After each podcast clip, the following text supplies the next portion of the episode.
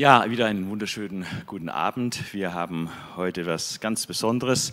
Ein ganz kleines Büchlein aus dem Alten Testament, eine fantastische Geschichte, die Geschichte der Ruth. Und in dieser Geschichte können wir einfach auch sehen, wie, wie Gott ähm, ja, also die Geschichte lenkt und auch Familiengeschichten lenkt und Dinge so zusammenfügt, äh, um seine Ziele zu erreichen. Ja, ähm, ich möchte diese Geschichte, es sind nur vier Kapitel, ähm, einfach mal erzählen ähm, aus, von verschiedenen Perspektiven. Von den Leuten, die da irgendwie eine Rolle spielen. Da ist der Elimelech und die Naomi und äh, Machlon und Kilion und zwei Frauen, die Orpa und die Ruth. Und dann der Boas und ein Löser, ein Verwandtenlöser.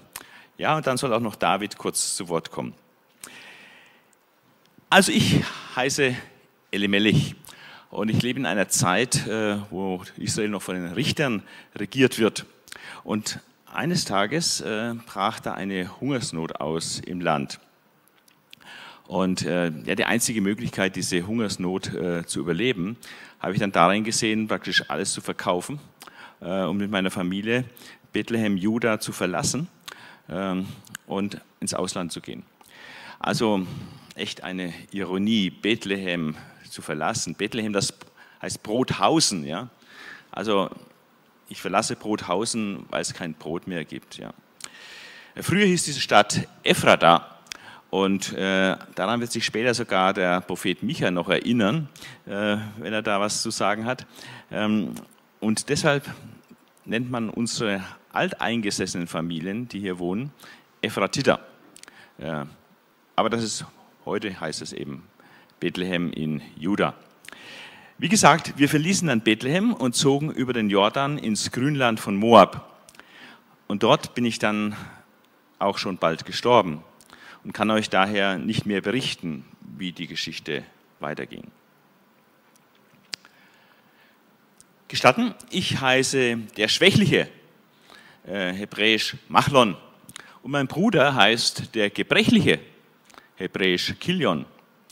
Offenbar, war, offenbar waren wir schon bei der Geburt nicht gerade Schwergewichte und unser damaliger Gesundheitszustand bereitet unseren Eltern große Sorgen. Wir sind die Söhne Elimelechs und seiner Frau Naomi. Unsere Familie musste aufgrund einer Hungersnot ins Nachbarland Moab auswandern. Moab war ja ein Sohn Lots, als der Neffe unseres Stammvaters, also der Neffe unseres Stammvaters Abraham. Und mit den Moabitern hatten wir daher in der Vergangenheit meist recht freundschaftliche Verbindungen, obwohl König Balak einmal den Bileam angeheuert hat, um Israel zu verfluchen. Doch das ist ewig lang her. Das war noch vor unserem Einzug ins Land Kanaan. Leider starb unser Vater schon kurz nachdem wir in Moab ankamen. Wie heißt es so schön? Ein Unglück kommt selten allein. Und so hatte unser Vater nicht einmal seine moabitischen Schwiegertöchter kennenlernen können, die Orpa und die Ruth. Denn wir haben kurz nach dem Tod von unserem Vater geheiratet. Natürlich Moabiterin, wen denn sonst? Meine Frau hieß Orpa und die meines Bruders hieß Ruth. Kinder waren uns leider nicht vergönnt.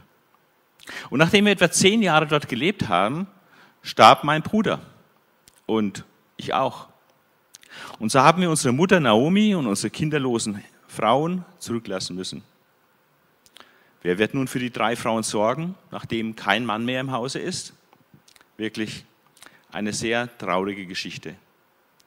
Aber wie diese Geschichte dann weitergegangen ist, können wir euch leider nicht sagen. Ja, ich bin eine geplagte Frau. Von wegen meine Liebliche. Das bedeutet nämlich mein Name, Naomi. Erst die Hungersnot mit Umzug nach Moab, dann muss ich meinen Mann beerdigen und jetzt, zehn Jahre später, sogar meine beiden Söhne. Und Enkel sind leider nicht vorhanden, trotz zweier wirklich netter Schwiegertöchter. Ach, was soll ich hier noch? Ich nehme meine guten Schwiegertöchter und mache mich auf den Weg zurück in meine Heimat. Schließlich habe ich gehört, dass die Hungersnot dort endlich vorbei ist. Doch je näher wir dann Kanaan kamen, desto unsicherer wurde ich mir bezüglich meiner Schwiegertöchter. Soll ich sie wirklich ihrem Volk und ihrer Heimat entreißen? Ist es nicht egoistisch von mir, wenn ich sie mitnehme, bloß damit ich zu Hause nicht ganz mit leeren Händen dastehe? Und deshalb fasse ich einen weitreichenden Entschluss. Ich würde sie an der Landesgrenze zurückschicken. Was sollen die Moabiterinnen in Israel? Dort haben sie doch keine Zukunft. Und ich, ich bin noch zu alt, viel zu alt, um noch einmal zu heiraten. Und selbst wenn ich jemanden fände und Kinder bekäme, wie lange müssten dann meine Schwiegertöchter warten, bis ich ihnen einen Ersatzmann anbieten könnte? Nein, ich will ihnen das Schicksal bitterer Witwenschaft nicht zumuten. Als ich ihnen dann an der Grenze meinen Plan mitteilte, gab es ein großes Heulen. Doch hört selbst, wie Offa und Ruth auf meinen Vorschlag reagierten. Es war schwer. Erst bekam ich keine Kinder und dann starb auch noch mein Mann. Als meine Schwiegermutter, zu der ich ein sehr gutes Verhältnis hatte, dann wieder zurück in ihre Heimat wollte, war es keine Frage für mich, dass ich mitgehe. Und dann der Schock. Plötzlich hat Naomi es sich anders überlegt und sagt zu mir und Ruth an der Landesgrenze, kehrt um, geht wieder in euer Elternhaus zurück. Ja, wer möge euch all das Gute vergelten, was ihr an den Verstorbenen und an mir erwiesen habt. Er möge euch wieder einen Mann geben und ein neues Zuhause. Naja, zuerst haben wir beide heftig widersprochen. Doch als Naomi dann sagte, dass sie zu alt sei, um Söhne zu gebären, die wir dann heiraten könnten, wurde mir klar, dass der Schritt nach Juda wahrscheinlich dauerhafte Witwenschaft bedeutet. Und das in meinem Alter. Ich bin doch noch jung. Ich habe sie dann zum Abschied geküsst und ging in mein Elternhaus zurück. Wie Naomis Geschichte weiterging, kann ich euch leider nicht sagen. Wir haben seither keinen Kontakt mehr. Das Leben ist wirklich hart. Erst bekam ich keine Kinder und dann starb auch noch mein Mann. Als meine Schwiegermutter, zu der ich ein sehr gutes Verhältnis hatte, dann wieder zurück in ihre Heimat wollte, war es auch für mich, wie auch für meine Schwester Orpa, keine Frage. Natürlich gehen wir mit. Und dann der Schock. Plötzlich hat Naomi sich anders überlegt und sagte zu mir und Orpa an der Landesgrenze, kehrt um und geht wieder in euer Elternhaus zurück. Ja, wir möge euch all das Gute vergelten, was ihr an den Verstorbenen und an mir erwiesen habt. Er möge euch wieder einen Mann geben und ein neues Zuhause. Zuerst haben wir beide heftig widersprochen. Doch als Naomi dann sagte, dass sie zu alt sei, um Söhne zu gebären, die wir dann heiraten könnten, wurde uns klar, dass der Schritt nach Juda wahrscheinlich dauerhafte Witwenschaft bedeutet. Und das in unserem Alter. Orpa hat dann Naomi zum Abschied geküsst und ging ihr in ihr Elternhaus zurück. Für mich kam das aber überhaupt nicht in Frage. Auch nachdem Orpa gegangen war und Naomi in mich drang, es ihr doch gleich zu tun und auch zurückzugehen, blieb ich bei meinem Entschluss. Und dann habe ich Klartext mit ihr geredet. Dränge nicht in mich, dich zu verlassen. Ich gehe nicht weg von dir. Denn wo du hingehst, gehe auch ich hin. Wo du bleibst, da bleibe auch ich. Dein Volk ist mein Volk und dein Gott ist mein Gott. Wo du stirbst, will auch ich sterben und begraben werden. Jahwe möge mir alles Mögliche antun, aber nur der Tod wird mich von dir trennen. Als ich das gesagt hatte, dann hörte Naomi auf, mich zur Umkehr bewegen zu wollen. Und wir gingen dann zusammen weiter bis nach Bethlehem. Naja, ich war schon die Attraktion, als ich mit meiner Moabiterin, einer Moabiterin im Schlepptau, wieder nach Bethlehem kam. Die Leute waren total erstaunt. Kein Wunder nach zehn Jahren Funkstille. Ist das nicht Naomi, die Liebliche, riefen sie? Ich sagte nur, nennt mich nicht mehr Naomi, die Liebliche, sondern Mara, die Bittere. Denn der Allmächtige hat mir das Leben sehr bitter gemacht. Voll bin ich losgezogen und leer hat mich Jahwe zurückkehren lassen. Warum nennt ihr mich noch Naomi, die Liebliche? Jahwe hat sich gegen mich gewandt. Der Allmächtige hat mir böse mitgespielt. Ja, so war es bei meiner Rückkehr nach Bethlehem zusammen mit meiner moabitischen Schwiegertochter. Damals hatten gerade die Gerstenende begonnen. Das bedeutete sicherlich auch viel Arbeit für den wohlhabenden Boas, einen Verwandten aus der Sippe meines Vaters, meines Mannes Elimelech. Irgendwie sollte dieser Boas später noch eine große Rolle spielen. Alles fing damit an, dass Ruth nicht faul zu Hause rumsitzen wollte, sondern als Nachleserin bei der Gerstenernte helfen wollte, um so zu unserem Lebensunterhalt beizutragen. Ja, und ich habe sie auch dazu ermutigt. Doch hört von ihr selbst, wie es ihr als Nachleserin erging. Ah, zum Glück hat mir Naomi erlaubt, mich als Nachleserin bei der Gerstenernte zu versuchen. Und ohne es zu wissen, landete ich auf dem Feld eines gewissen Boas. Der war dann ganz freundlich zu mir. Zuerst haben mir seine Schnitte erlaubt, heute hinter ihm nachzulesen. Doch dann hat Boas, der Besitzer dieses Feldes, mir sogar angeboten, die ganze Erntezeit auf seinen Feldern zu bleiben. Auch hat er mir erlaubt, vom Wasser seiner Knechte zu trinken und hat seine Schnitte angewiesen, bloß die Finger von mir zu lassen. In den Pausen durfte ich sogar mit seinen Leuten essen und Boas gab mir mehr Rostkörner, als ich essen konnte. Auf jeden Fall war das ein echter Glückstag für mich. 17 Kilo Gerste brachte ich nach Hause und gab Naomi sogar noch was von meinem köstlichen Mittagessen ab. Da staunte sie nicht schlecht. Naja, und dann musste ich ihr alles genau erzählen, wo ich war und wie es mir ergangen war. Naomi war auch sehr happy über das Angebot von Boas. Dann wird dich niemand auf einem Feld belästigen, sagt sie. Und so lief es dann bis zum Ende der Gerstenernte und auch noch die ganze Weizenernte hindurch.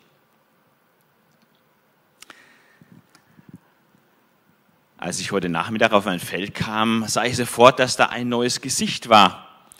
Und ich fragte meinen Aufseher, wer ist diese junge Frau da? Das ist eine Moabiterin, die mit Naomi aus Moab zurückkam, lautete seine Antwort. Sie hatte ordnungsgemäß gefragt, ob sie nachlesen darf und war von morgens bis jetzt ununterbrochen auf den Beinen und hat sich kaum mal eine Pause im Schatten gegönnt. Ich muss sagen, das hat mich schon etwas beeindruckt hätte ich von einer Ausländerin so nicht unbedingt erwartet. Ich habe sie daher eingeladen, die ganze Erntezeit über auf meinen Feldern zu bleiben. Auch gab ich Anweisungen, dass niemand sie ungebührlich anfasst. Außerdem sollte sie mit meinen Knechten und Mägden essen. Auf ihre Frage, warum ich so freundlich zu ihr sei, habe ich ihr wahrheitsgemäß geantwortet, Man hat mir genau berichtet, was du nach dem Tod deines Mannes an deiner Schwiegermutter getan hast. Du hast Vater, Mutter und Heimat verlassen und bist zu einem Volk gegangen, das du vorher nicht kanntest. Jahwe möge dir dein Tun vergelten, dich reich dafür belohnen. Jahwe, der Gott Israels, zu dem du gekommen bist, um Schutz unter seinen Flügeln zu finden. Daraufhin sagte sie mir in ihrer ganzen demütigen Art, Du bist so gütig zu mir, Herr. Du hast mir Mut gemacht und so freundlich zu deiner Magd gesprochen, obwohl ich noch viel geringer bin als eine deiner Mägde. Naja, und dann haben wir zusammen Mittag gegessen und ich habe meine Schnitte auch angewiesen, sie auch zwischen den Gaben sammeln zu lassen und auch absichtlich mal einiges bisschen liegen zu lassen, damit sie es auflesen kann. Und niemand sollte sie beschimpfen.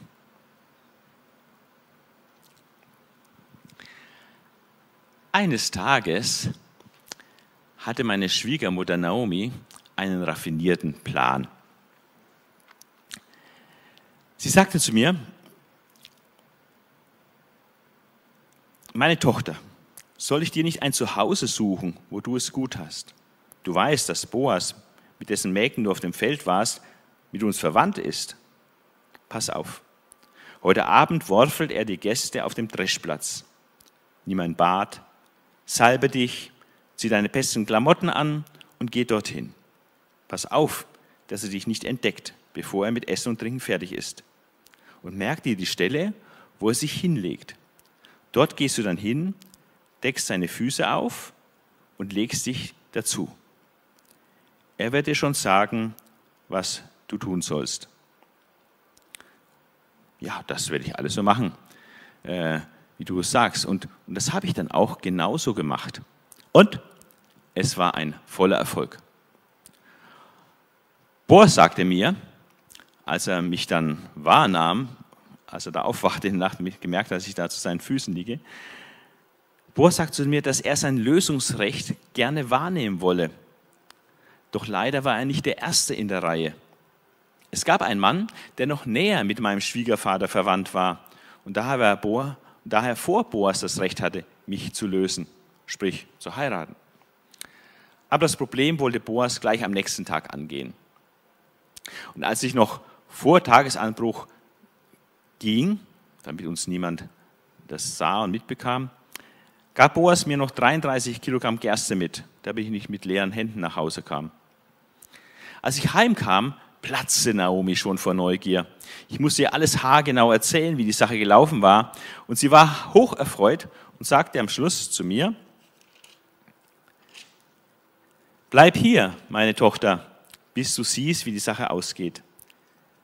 Ich sag dir, der Mann wird nicht ruhen, bis er heute noch zu Ende geführt hat, was er sich vorgenommen hat. Also, gestern ist mir was passiert, das werdet ihr nicht glauben.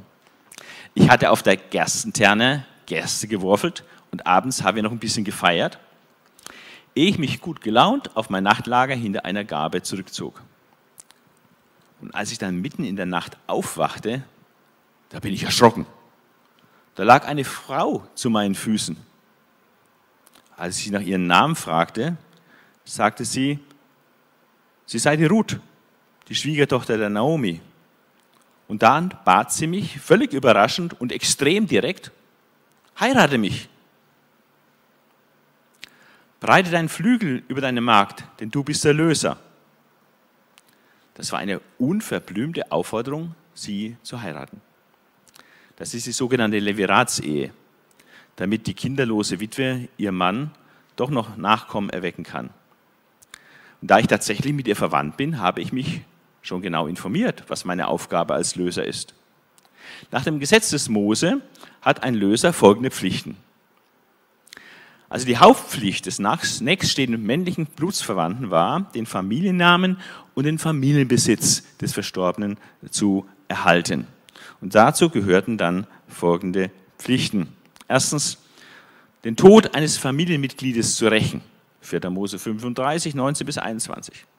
Zweitens, den Familienbesitz zurückzukaufen, der verkauft worden war, um irgendwie Schulden zu tilgen. 3. Mose 25, 25. Die dritte Aufgabe eines Lösers war, einen Verwandten loszukaufen, falls er sich wegen Armut selbst als Sklave verkauft hat, um Schulden zu begleichen. 3. Mose 25, 47 bis 49. Und die vierte Aufgabe, das ist die heikelste von allen. Die Witwe eines verstorbenen Verwandten muss man dann heiraten, wenn diese noch keinen Sohn hat, um dem Verstorbenen Nachkommen zu erwecken. Denn der erste Sohn, der dann geboren wird, der zählt als Sohn des Verstorbenen. Also im Falle von der Ruth waren die Aufgaben zwei und vier wahrzunehmen. Also Rückkauf des Familienbesitzes und Heirat der Witwe des Verstorbenen. Ruth hat somit das Recht voll auf ihrer Seite und die direkte Art und Weise, wie sie mir das kommunizierte, war sehr mutig und wirklich außergewöhnlich. Es gibt nur ein Problem bei der ganzen Sache. Ich bin gar nicht ihr nächststehender Verwandte, sondern da ist noch einer vor mir, der in der Pflicht steht, sich der Ruth und ihres Familienbesitzes anzunehmen. Naja, um die Sache kurz zu machen. Ich habe die prekäre Situation in jener Nacht natürlich nicht ausgenutzt. Ich habe sie nicht angefasst, obwohl sie jung und sehr attraktiv ist. Nicht nur äußerlich, sondern vor allem wegen ihres starken Charakters. Ihre Tüchtigkeit ist inzwischen in der ganzen Stadt bekannt. Und sie ist auch nicht den jungen Männern nachgelaufen, weder den Reichen noch den Armen, um wieder unter die Haube zu kommen, sondern sie hält sich streng an die Regeln des Gesetzes Moses. Und das als Moabiterin. Das haben die Töchter Lots damals nicht gemacht, sondern die haben einen sündigen Weg beschritten, um an Nachwuchs zu kommen. Vor Tagesanbruch habe ich ihr noch einen Sack Gerste mitgegeben und ihr versprochen, dass ich mich schnellstens um die Angelegenheit kümmern werde. Also jetzt muss eine Entscheidung her, so oder so. Deshalb werde ich gleich heute Morgen den nächsten Verwandten am Stadttor abpassen und vor den Ältesten der Stadt die Sache rechtlich regeln. Also ich kam nichtsahnd heute am Stadttor vorbei und da stand da dieser Boas. Der sagte, ich soll mich hinsetzen. Und dann trommelte er zehn Stadtelse zusammen und wies vor deren Augen darauf hin, dass er ich als nächster Verwandter den Familienbesitz Elimelechs auslösen müsse. Okay, sagte ich, dazu bin ich bereit. Ich kaufe den Familienbesitz Elimelechs zurück. Ha. Doch dann ließ er die Katze aus dem Sack. Wenn du das Feld kaufst, dann musst du aber auch dessen Schwiegertochter Ruth, eine Moabiterin, heiraten. Denn sie ist Witwe und kinderlos, um den Namen des Verstorbenen auf seinem Erbteil wieder aufzurichten. Doch als ich das hörte, habe ich abgewunken. Nein, das kann ich nicht machen. Das würde nur mein eigenes Erbteil verderben.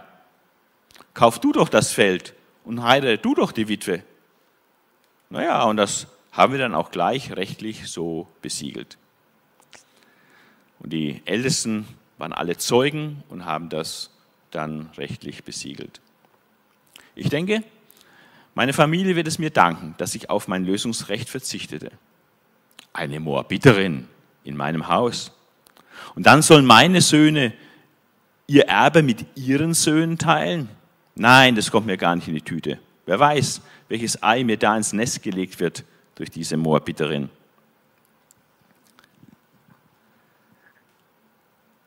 Ja, unglaublich.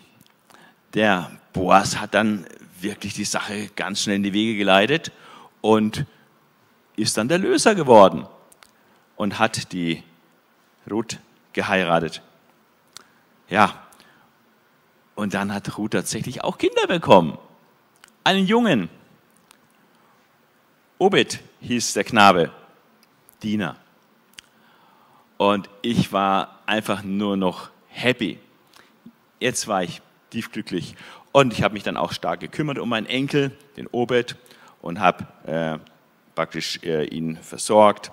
Und ähm, ja, und die Leute haben mich jetzt auch äh, geachtet und haben gesagt, schau, ähm, diese Ruth, das ist so eine tüchtige Frau, an der hast du viel mehr als an sieben Söhnen.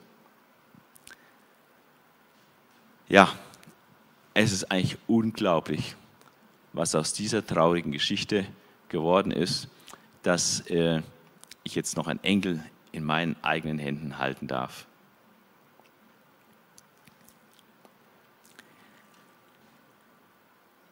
Ja, wisst ihr, das war meine Familiengeschichte. Äh, da komme ich eigentlich her.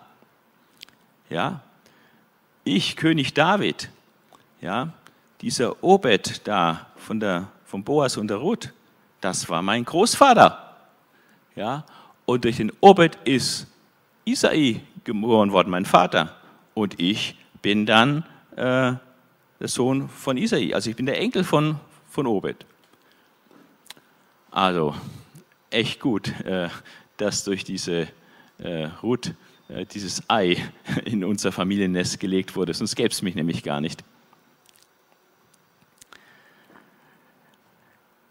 Ja, und wenn man das mal von ganz weit hinten anschaut, ohne Obed, den Großvater von David, würde auch im Stammbaum Jesu etwas fehlen.